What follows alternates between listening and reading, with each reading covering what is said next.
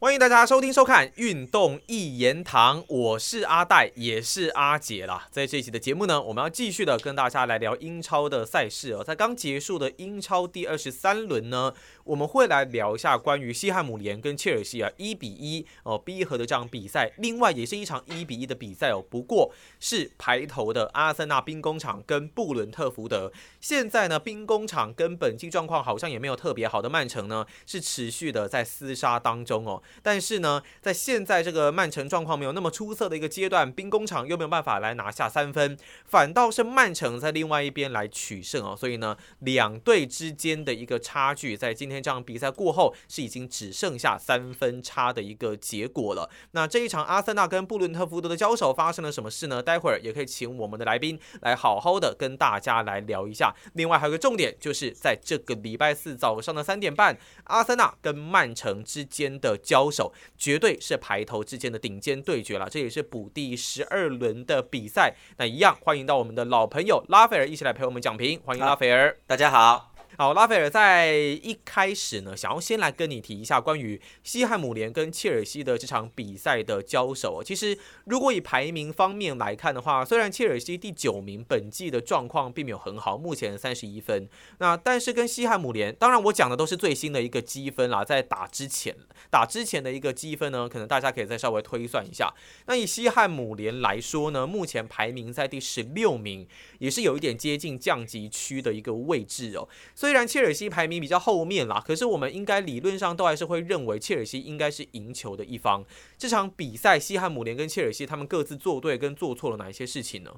呃，我觉得这场比赛，这个切尔西在冬季转会之后买了蛮多人的，大家都看到了哈。那个最大的转会应该是那个穆德里克嘛，穆德里克，然后还有这个马杜埃克哈。这还还来了几个人，然后还有租借来的菲利克斯。那菲利克斯第一场呢，他就吃到红牌嘛，然后禁赛了三场。不不过这一场出来之后，我觉得他感觉蛮不错的哈，就是说真的也休息了三场了，他该该有的一些一些训练啊，跟一些东西，因为他之前他是一来就直接上哦，所以就状况不好。然后这场打到七点八分呢。对，这场因为他有进球嘛，那我觉得他做的不错哈。那整整体来说算很灵活哈。然后我觉得他们切尔西这个在我们在图上看到他是给他打一个四二三一啦哈。那菲利克斯摆在正中央，不过他跑动很灵活，到处乱到处乱移动然后他也有到边路去帮忙哈。然后也有回撤哦，他就是做蛮多事情的。我觉得那让只是我觉得那个在作为前腰的这个效果没有很好啦，因为他毕竟不是一个这个位置的球员，但是他在。他这个能发挥的范围上面，他做了很多事情了。那这场比赛他做的蛮好的哦。那切尔西整体来说，你可以看得出来哦，实力其实算强的哦。因为因为，嗯，他后面还有换上这个芒特啦、切维尔啦、Z 耶和啦啊，这个嘎拉格啦，他们都有上哈。那其实他们都不错。好，这这整个这这支切尔西现在来的人呢，诶，其实是有点太多了。他们花了蛮多钱在在买人的，对哈。只要组合的好，感觉上就会是一支强队了。只是说冬季来了一下来了这么多人，你要马上让他们可以可以投入去适应的话，也是我觉得也是有难度的哦，不是那么简单的。对，哎，可是最大咖的应该是 Enzo 吧？哎，对对对，他忘记讲了，Enzo Fernandez 他场也有上哎，对，就是世界杯的时候梅西的这个搭档嘛，在他的身后的，对对对对对，对，那他打的也算相当好的哦，所以整整整体来说，哎，Enzo 花了很多钱哦，一一亿多吧，是不是？很多钱？嗯，差不多一亿出头。对，所以其实这个我我觉得切尔西现在算算是一个蛮壮盛的军容，只是说这些人毕竟是刚刚到，你要让他们去结合起来，还是有一点点难度的。你要让他们给他们时间呐，我要给他们时间，所以。下半季会怎么样呢？我觉得很难讲。可至少我觉得他们要融合起来，至少还要一个月。他们现在排名在第九名嘛，第九名、第十名那边，所以比较后面一点哦。所以其实这个你要等他追上来的话，我我觉得我觉得还要一个月啦，还没有那么快的。因为因为那这场比赛里面呢，我们可以看到西汉姆联一开始他就是要打防反的，他其实整个防守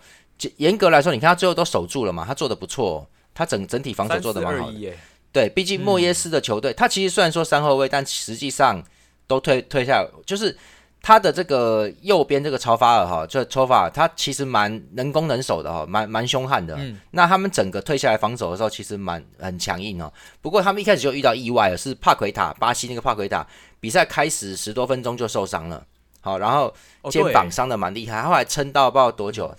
他撑了一阵之后没办法再撑了，所以只能只能下场了。他很快哦，他大概十四分钟就下场了，他大概大概几分钟，十分钟内就伤到，对他撑不住哦。那不过还好，他们换上来的人也是那个叫做 Soy Check 啊，那个是本来的主力，本来就是主力的哈。那西汉姆联打这个，本来让 Rice 跟帕奎塔打中央，其实就是要要打一个技术性的反击，然后让前面的这个本拉赫马啦，还有鲍温呐、安东尼他们去冲锋的，本来就是要打这个的。那帕奎塔不能上之后，就就退下退下来之后，他就少了一个中路的一个攻击中场了，他少了一支，所以他只能够换上来的 Soy Check 是工兵的防守型的哦，所以他就只能打防守，然后打两边的反击了，所以。所以西汉姆联一开始其实就很受限，但是他们最后还能够守得住哦，其实真的是蛮猛的。讲白坦白讲，是真的蛮猛的。然后他们怎么排名会在那么后面呢？有这样的打法？他前阵前一阵子可能状态不太好吧，因为我也没有仔细在观察他，所以就是因为因为他们一开始怎么讲啊？莫耶斯的球队其实防守都不会太差，好，就是他带的球队大概都 OK 的啦。哦，那所以所以其实这场比赛里面呢。他们本来就守的不错了哈，而且他们其实是西汉姆联这边呢，他就蛮有效率的在破坏这个切尔西的进攻哦。那切尔西本身我觉得，我觉得打的还可以啦哈，但是说实在，前面这些人呢有才华，可是没有办法连起来，因为他们还很生疏啦。感觉上你就是可以感觉到他们拿球还有还有找人的那个动作，还是有在找人，他找不到队友，所以他就要等一下，等一下，那这就慢了。他慢了之后呢，其实就容易被对方逮到，就是就对方就知道他那个空隙嘛。那西汉姆联全面退守的时候就挡得住哈，所以后来演变成一个情况是，切尔西就是在一直在外围倒脚，然后他又有点进不去哦。就是他给穆德里克的时候，你可以看到穆德里克冲击力蛮强的，我觉得冲击力够，也能够传呐，他也有传出不错的传球哈，只是有越位好，那就是他整个进攻都不错，只是说他有点太硬闯了，他就是。他就是还不太晓得队友的一些位置跟状况，所以都比较像是在单打啦。那右边的这个马杜埃克呢，他跟他就比较比较好一点，他有在跟队队友这个连接哈，然后尽可能的想办法把詹姆斯往前推。好，不过这场比赛里面也确实切尔西的两翼并不发达哈，就是感觉上詹姆斯上前的次数蛮少的，只有定位球的时候反而看到最多。他上他其实上前传球蛮准的，那就他没有上前的话，那这个攻击力就边路攻击力就下降。然后库库雷拉状况感觉上就不是很好，他也是一直在被笑。那然后他这个就没有他没有。就就是掉下来了啦，变得很普通哦。然后就是打一打，然后就传，他就他不会去攻进去，或者是说往里面做比较侵略性的跑位，他就是这个会会回传的。哦那就就感觉上就没有什么杀伤力，杀伤力不够。那整体来说，这场比赛里面呢，我们看哈，这切尔西其实一开始得分很快啊，十几分钟就得分了。他们就是趁那个帕奎塔下去的时候还蛮乱的时候，那个西汉姆还在乱的时候，就马上就得分了。你看就很简单嘛，他就是。当时库库雷拉一个斜传啊，然后在中央的这个恩佐费兰德斯，他一看菲利克斯已经渗透到这个禁区里面，已经已经渗透到防线里面了，他就突然一脚，嗯，那菲利克斯冲出来，然后西汉姆联的后卫线也来不及做越位，也没有做，就让他轻轻松松跑出来，然后就一停一停就射门，直接射门就得分了，好像在练习一样，对，很轻松，那球很轻松，对，很很很爽啊，所以就是。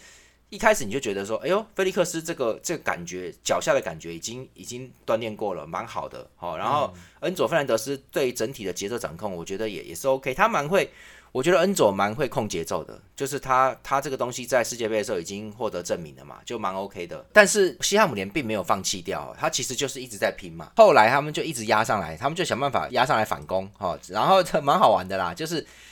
那一球，那一球会掉是在二十八分钟的时候。这一球也蛮有趣的，就是本来他们要打右边，右边要倒脚，然后切尔西这边本来有守住，西汉姆联就回传，结果库库雷拉呢就退回去了，他就退进退进禁区了哈。就在这个时候，这边又看到直接再传给曹法尔，那曹法尔一看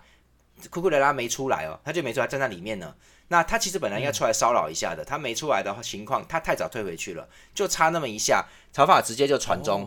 传中之后呢，鲍温在前面呢，他一看他可以直接顶了，他其实可以直接顶了，但是他就知道队友在后点有在有在跟进，所以鲍温的传球意识非常好，他就直接用一个摆头把球摆到后面去，然后艾默森就上来就就直接扫推射就破门了，所以就等于是打切尔西的空门呐，打切尔西后面的空门，所以这个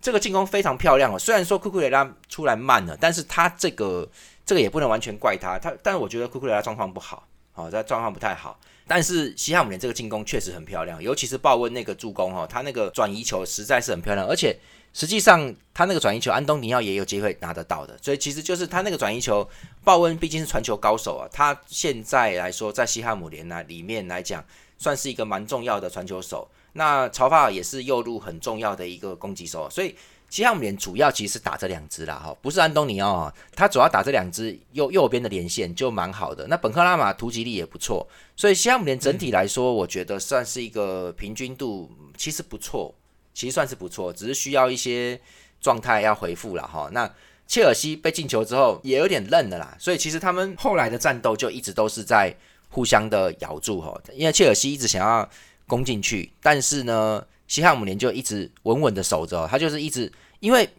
切尔西并没有制造出一些危险的攻势，他就是制造攻势非常少，整个射门啊次数都都不够，全什么都不够，所以由前面上半场的时候呢，西汉姆联有做了好几次切尔西的越位球，那。菲利克斯也越位一次，好，哈弗特斯也越位一次，好，所以他们都有越位。西汉姆联是刻意在做，只是一开始菲利克斯那一球太漂亮了，所以那个那个就是他们一开始还没有专心的在越位线上面。后来西汉姆联在专注打越位线的时候，那切尔西就找不到这个突进的方法。不过呢，你可以看到，就是如果是在反击里面的战斗的话，只要是反击的话，切尔西基本上前面几支，包含穆德里克冲出去的时候，跟菲利克斯跟进啊，其实都蛮好的。也就是说，如果你给他空间的话，切尔西目前是可以感觉上可以打出东西来，好，只是这一场没有进球啦。就是他如果打反击是 OK，但是阵地战很明显不行哦。就是你要慢慢磨进去的时候呢，西汉姆联站好防守位置的时候，其实你就没办法，切尔西打不进去了。那切尔西的防守还不错，这个巴迪亚希勒这个这个新来的后卫也防守也蛮好的哈。基本上，对他跟提亚戈斯尤巴两个都不错，他们把这个安东尼奥，安东尼奥基本上没有机会拿球的。都被清掉，他几乎是没有拿到球，所以我我看我看是还好啦，所以就他们的防守，切尔西防守目前来讲，我觉得是 OK 的，哈，这目前还算 OK，所以两个中卫呢是不错的。那有有人在讨论说，洛夫图斯奇克到底适不适合摆在后腰？哦，其实我觉得他比较适合打边呐，他比较适合去边路走。是哦，对我觉得他往边路走比较好。对，那我觉得他往出边路走比较好了哈。那那其实。恩佐在后面中中中前场的位置控控制，我觉得这场比赛因为西汉姆联的反击力不强哦，所以这样压是没什么问题啦，只是没有办法攻进第二球就蛮可惜的。然后下半场西汉姆联就已经看透了，他就已经感觉到切尔西有问题了嘛，所以他就比较积极的往前去压迫。那一压迫呢，你就你就可以看到很明显哦，切尔西的后场传球就受影响了，他就没办法好好的。把球输送到中前场去了，他就没办法好好弄了，大幅度的影响切尔西的攻势，所以下半场感觉上好像是没事可做哦，就是说想要想要传球进攻，又要回传，又要再控一下，再再找到机会，下半场就一直是维持这个状态，然后切尔西就没办法犹豫的一个状态。对对对，因为因为因为西汉姆联一压切尔西在前场，而且前场他们回来的那个位置不太对，就是感觉上好像没有到队友想要的位置上面去，所以也传球也传不出去啦，所以就是后来。要攻过去的时候，也是菲利克斯，毕竟不是一个真正的攻击中场，所以他没办法到正中央的位置去拿球，他也是四处移动啦。所以这个这个阵型我觉得还不错，但是我是觉得缺乏那个把对方压垮的那个破坏力啦。就正中央的话，缺乏压垮的破坏力。但是现在你也只能让菲利克斯在正中央啊，因为他在正中央，他打的灵活一点的话，其实也是比较好的。那切尔西的波特教练大概有他的想法了，目前来说。只能说还可以啦，哈，也但是切尔西已经有一阵子没赢球了。以目前状况，已经是三连平了。他目前要往上爬，我觉得是有难度。然后呢，我们说这一场比赛到后来的时候，西汉姆联就食髓知味了嘛。那然后库库雷拉的状况不好。教练后来有换人，他就真的就是用切尔维尔换上换掉这个库库雷拉，他们就连续换人嘛。那切尔维尔上来之后，明显哈左路就有冲击力了，很明显的，马上就有这个冲锋的力量，有两次打到快要变成单刀。但是这个西汉姆联的防守也都蛮 OK 的，那该跟回来都有跟到啦，就基本上都有锁住的，所以其实就没有办法。切尔西还差了一些这个跟进的，就跟进的节奏跟速度，因为你可以感觉到恩佐这个人。他比较是控节奏的哈，你要他上来做很猛的攻击，他也不是这一型的，好，所以切尔西不容易哈。对，现在拱输这样子，对对，他比较是攻输型的，所以所以其实这种情况底下，这切尔西的反击打不出很很锐利，就是很猛的那种连续上来的那种反击，那就没办法，那也只能大概到六七十分七十多分钟的时候，西汉姆联就大概明白了哈，就也就开始拖时间，慢慢把时间拖完。那最后他们就算要换人也也来不及了，就是也没有办法，也没有什么可以用的啦。芒芒特上来，因为整个局势已经变成西汉姆联在死守了，他不打出来的话，你就拿他没辙，所以最后就变成了被逼成了一个平手。所以呢，就是。这个比赛我觉得还可以，但是你可以看到切尔西的穆德里克啦、菲利克斯啦、马杜埃克这三个新人哈，还有恩佐费兰德斯这四个新人直接进入攻击阵里面，你可以感觉到他们正在适应中啦。哦，我觉得再给他们一个月、一个多月，应该应该就就大概就 OK 了哦，所以他们其实是可以打的。拉斐尔，你之前前面有说，你说菲利克斯打前腰的这个位置可能并不是这么的适合他。那以切尔西现在这个队形来讲，比较适合菲利克斯的一个打法跟位置大概会是在哪里啊？其实菲利克斯本身就很特别啦，我觉得他就是一个他就是一个前锋啦。哦，可是前锋来说，前锋型，对他又不是他又不是那种能扛的中锋啦这些，所以他其实打在第二个前锋的位置会比较好。这个这个位置是比较像是比较像，但是。但是前腰吗？对，前腰这个位置比较像。对，可是实际上，我觉得切尔西的中场应该，如果要这样子的话，切尔西的中场应该要更强势哦，要把要把菲利克斯往前推到一个接近前锋的位置，他才比较好去制造一些机会。不然的话，哦，你看他在中场这样子，他其实也只能跑到边路去支援，他也只能去边路帮忙啦，做这些做这些，也不要说杂事啦，就是比较小的事情，他没办法，比较没有关键的传球啦。比较没有，你说在这个位置上面，而且他需要空间吧？对，你说在这个位置上面，他他没有没有关键的必杀传球给哈伯特斯他们的话，那这个中场到底是怎么回事？所以他其实比较偏向射手，哦，所以我觉得你切尔西要加强再加强力量，要把他往前推，然后让他跟哈伯特斯能够。合在一起，这样这样两个前锋才有破坏力的啦。所以在这场比赛，当然西汉姆联呢跟切尔西到最后就是战成了一比一的平手哦。那当然一比一还有另外一场比赛，就是阿森纳跟布伦特福德的这样交手。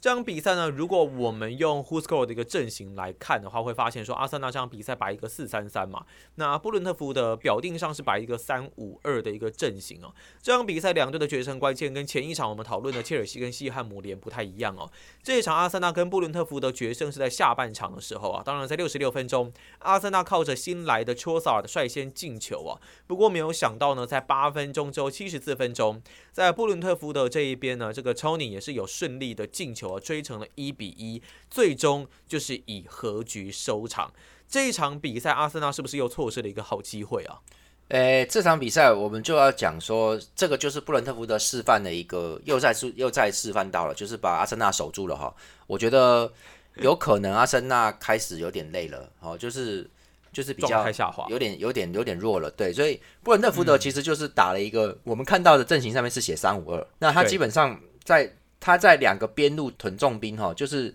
左边的这个亨亨瑞哈，跟这个右边的罗斯莱夫啊，他们两个。就在边路去死死的卡着，就不给阿森纳的边路过，所以马丁内利哈跟萨卡他们就就卡卡死了，他们两个就过不去，而且萨卡几乎是他拿球几乎都是被二打一，他就是没有没有办法那个了哈。阿森纳现在因为他们现在也没有在打边后卫的堆叠的进攻了，所以呢，这个你边锋上去就是边锋上去了，没有堆叠的话就穿过不了这种刻意去加压边路的防线了哈，那那就不好过去，而且事实上你边路过去。你如果不不是以半空间，就是四十五度那个位置进去的话，也没什么用，因为你要你如果太远的话，你要传中传高球，你高球你前锋要顶啊，你顶不到就没有用了。嗯，所以你还要打地面的话，你要靠进去一点。也就是说，沙卡跟马丁内利一直进不到他们想要的禁区内那个位置，所以就没办法打哈。布伦特福德守的很好，然后我觉得这场这两这几场比赛，沙卡的表现开始有下降。我觉得也不止他哎，你看像是马丁内利这场比赛打的不好，整个阿森纳左路大概就是已经变有点退化了的状态，反而攻势还是要集中在沙卡那边的右路才对。沙卡这边目前右路感觉上比较比较强势一点。那 Odega，我觉得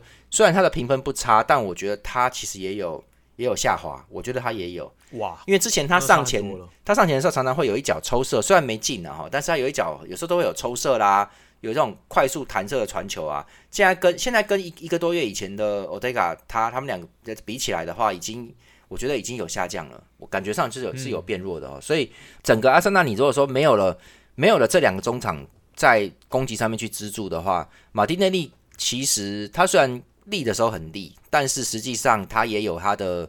我觉得他也有他的弱点啊。他其实就是切进来的时候快准哈，然后他跟进也蛮好的，但是实际上呢，他他有没有沙卡强？我觉得他没有沙卡厉害，沙卡真的是想过就能过的那一种了，他就是蛮嗯，沙卡的过人技术更好啦哈，马丁内利过人技术没有他好，还有射门的能力，沙卡也比马丁内利高。哦，沙卡能够能够直接抽射得分的，他也能够打近近距离的射门，他都可以，所以沙卡比较好用。但是就重点是如何让沙卡去发挥嘛？那这场比赛里面，因为你的前锋 N K D 啊，虽然他很努力了，可是实际上他的评分也也算低的，就是因为他毕竟不是一个真正的强力得分前锋，所以他没有办法让对方的中后卫去移动。好，对方的中后卫不会去离开太远的啦，因为因为就是你他人家根本不动嘛，人家不怕你。所以就这场比赛很明显啊，布伦特福德不怕 N K D 啊，所以 N K D 啊就找不到什么太多机会可以去做一些得分的动作，就或者是接应啊，他们打不进去，就是打不进去。所以这场比赛里面，阿森纳也是在外围绕着传球就攻不进去，就上半场会有点无聊了哈。一直到下半场六十二分钟换人托塔上来之后，六十六就进球了，这一球就是他们强行的。强行硬是打到右边去，然后沙卡其实也是突然哈，沙卡突然就来一脚传中，那那那球其实完全没预料到，因为你感觉上他好像还要再做一个动作，他就突然就去点一脚，去捅一脚哈，然后那个球就直接传到原点，然后抽萨就上来就直接把球朝这个设计直接踢进去了哈，直接弹弹一脚弹进去，所以这球其实算很漂亮的，算相当漂亮的。不过呢。这个布伦特福德也没有放弃，他继续在打。后来在争顶头球的时候，连续几次空中作业，你就可以看到哈，阿森纳，你看他挡不住这个头球哈，就到最后是托尼来直接把球顶进去。他们就是连续空中三次的空中接力，好把球得给给弄进去了。攻上来的时候，阿森纳的两边还是不管是两边还是中间呐，他的防守还是有一点，你真的面对人家布伦特福德人高马大的在这边跟你抢哈，你你也是没办法啦。就是，所以其实他们他们这个这场战比赛里面呢，后来就大家都卡住了。所以布伦特福德其实示范了一个蛮好的一个防守范本呐。他们在后面，他等于是把两翼卡死，你就是去锁马丁内利跟萨卡，你中央其实本也也去把它挡住。那实际上这个时候应该要靠中路去破坏了。可是奥德加上前，我觉得不够积极，然后夏卡感觉上也活动力不高，所以这两个人没有东西之后。常常你会看到是托马斯帕泰在拿球的。托马斯帕泰其实说实话，他是一个防守工兵哦，所以你让他去拿拿这个球，去去做组织进攻，已经有点，我觉得已经有点过了啦哈。其实不应该是这样，他应该只是去做一个支撑，应该是要给夏卡或者奥德卡的。那奥德卡跟夏卡如果没有表现的话，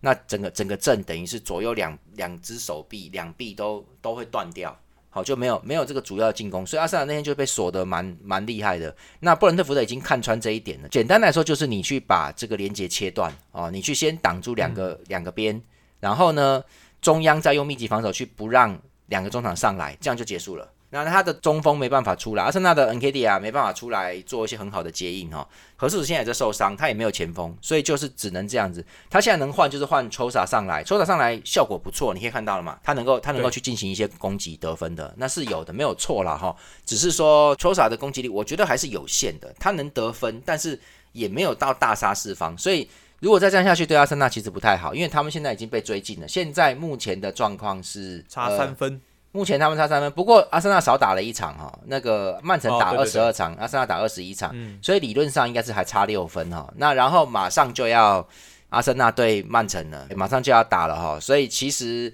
这个分数差还可以啦，差六分，严格上出来差六分啊。那但是现在账面上看只只只差三分哈，这只只看只看排行榜的话，积分的话是差三分，所以其实这个我觉得。对阿森纳开始不是很有利啊！曼城在前一场对阿斯顿维拉是大胜，三比一大胜，而且上半场就三比零了哈。我觉得接下来就这场比赛会变得，接下来两场的交锋会变得很关键，就是阿森纳对这曼城这两场会很关键的。以目前来看，是不是还是曼城的赢面稍微比较高一点点这样子的感觉？我觉得现在很难说。我觉得第一场我们保守一点，我觉得可能会平手吧。哦，OK OK，我觉得平手几率比较高，因为。因为曼城，你说他三比零阿斯顿维拉就怎么样了嘛？阿斯顿维拉现在是蛮后面的嘞，就是不也他也是在十一名啊，也没有多那个啊，所以就是你说曼城强吗？他前面那两场也没过，也没过哦，也是打的说真的蛮糟糕的，不好。二二六六，对啊对，打的不好啦。所以其实你说你要靠一场，你就要我去讲说他状况变好了，我觉得我觉得是太武断了，所以要要等着要再看一下。其实也没有再再看看再看看的啦，就看这一场了。你就是双方都全力好好整以暇要打这一场，也就是礼拜四嘛，对不对？就这礼拜有欧冠啊，同时间他们要打的啊，同时要打这一场的。那这场这场会是蛮激烈的一个交手，我觉得我觉得因为因为曼城一旦赢了的话，就追上来了。好，就就追就追到追击距离里面了哈。那这个阿森纳如果一如果赢了的话，那又拉开，那个拉开又又会蛮绝对的。所以其实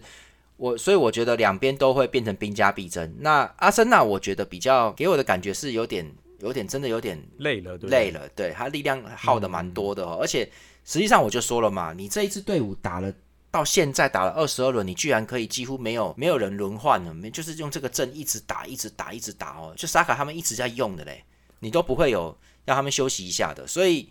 这个也该也也确实是会累的啦。这个本来就是人之常情嘛，很自然的啦。这算是阿泰塔的问题吗？也没有，因为他手上没有更多的人了，所以其实我觉得是对他这个他这个东西，阿泰好像自己讲的说，争冠的路上不会都是花朵，没有错啊。就是以现在这个东西，你要拿冠军是也不要说有难度啦哈，他你就不能有什么大意，不能出什么状况。那现在你看稍微。状态有点不好，被追了哈，你看就被追被追分的感觉其实就不是很好。被曼城贴到后面去的时候，刚好碰到要对决，我觉得对阿森纳来说算是有点不利。那曼城呢，很多东西我都觉得比较紧绷一点。你这就老是用圭利许哈，那圭利许状况也不是多好，就在那边对啊控啊带啊传的。那马赫雷斯现在也是感觉上也是比较普通，对，就是曼城打不出之前的那种锐利了，他就做不出来那个东西，就很奇怪。那你要看 Foden，Foden，Foden 上一场没上，他前一场是有感冒啦，然后身体不太舒服。嗯，所以你说这这一场虽然赢阿森维拉，但是能够作为什么代表性的这个，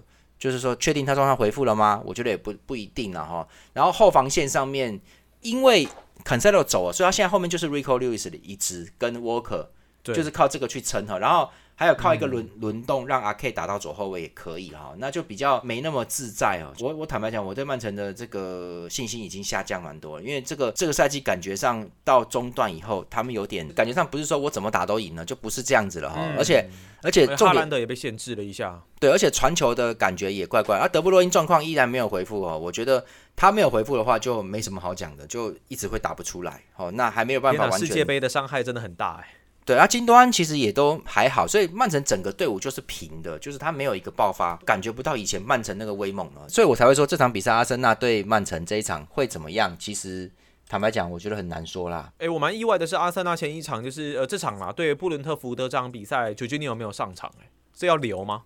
呃，我觉得九吉尼有他。状况第一个普通，第二个就是，我我觉得他也刚来啦，他因为他刚刚到，所以其实你说他是要操控整个阵型的。还有一点，九七年有防守，因为你后面是托马斯帕泰，你要有人能够去去守住哦。你九七年的防守没有托马斯帕泰好的，那你放他上来，你要打哪个位置？这个东西就有一点，因为他都是打最后一支堕后的一个后腰的啦。看阿特塔怎么去安插他，我觉得目前还没有，他才他才。才看了他一下下而已，所以其实也不晓得会怎么样。只是我觉得 c h o s a 明显目前的目前比较能够融入阿森纳，那这个冲击力也比较好了。对，也是比较 OK 的。只是你说你说真的，阿森纳跟曼城对上的话，曼城现在的防守还可以哈，还不错。阿森纳的边路进攻能不能突破，这个会有一点矛盾矛盾之争哈。曼城的边路感觉上没那么利，那能不能打破阿森纳呢？我觉得。也是有点，也是有点令人担心的，所以我才会讲说这场比赛有可能两边其实实力差不多，目前看起来是差不多，没有